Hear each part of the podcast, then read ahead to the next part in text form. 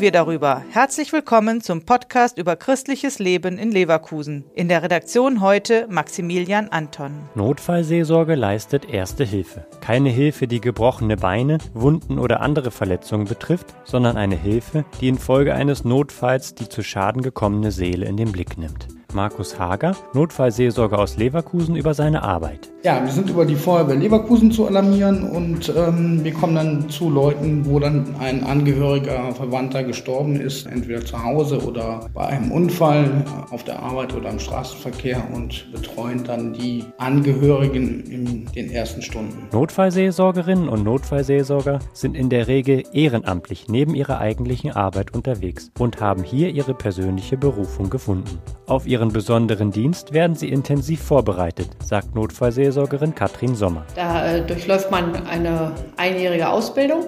Und dann wird man beauftragt und dann äh, ist man quasi im Dienste der, der Kirche unterwegs und hilft halt Menschen in der Not, um sie halt auch zu stabilisieren, um das, was sich gerade da so auftut, halt, dass sie da jemanden bei einer Seite, an ihrer Seite stehen haben. Dass es nicht das gefühlte Ende für diese Leute ist. Notfallseelsorge ist grundsätzlich ökumenisch bzw. interreligiös ausgerichtet. Im Ernstfall wird nicht nach der Konfession gefragt, sondern es zählt der Mensch vor Ort. Ja, und unter uns äh, Ehrenamtlern, unter uns Notfallseelsorgern gibt es Christen, Heiden, evangelisch-katholisch, das ist völlig gleich. Wir haben alle dasselbe im Herzen. Mit diesem Herzensanliegen, Menschen in Krisen und Notfällen zur Seite zu stehen, waren viele Notfallseelsorgerinnen und Notfallseelsorger auch nach dem Hochwasser und der Explosion in Leverkusen im Einsatz. Hier haben sie die so wichtige seelische Erstversorgung übernommen. Doch was kommt danach? Was natürlich ganz wichtig ist, dass Familie und Freunde weiterhin zu den Betroffenen halten, weil das ist wirklich ein Schicksal, was nicht zu unterschätzen ist. Und die ganzen äh, Symptome, die dort auftreten können, wenn die nach vier bis sechs Wochen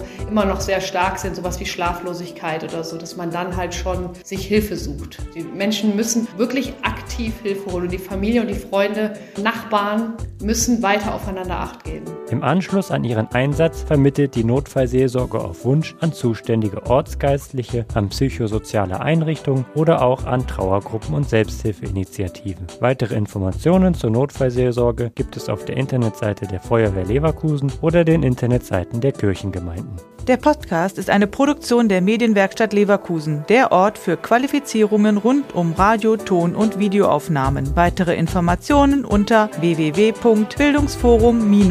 www.bildungsforum-leverkusen.de slash Medienwerkstatt.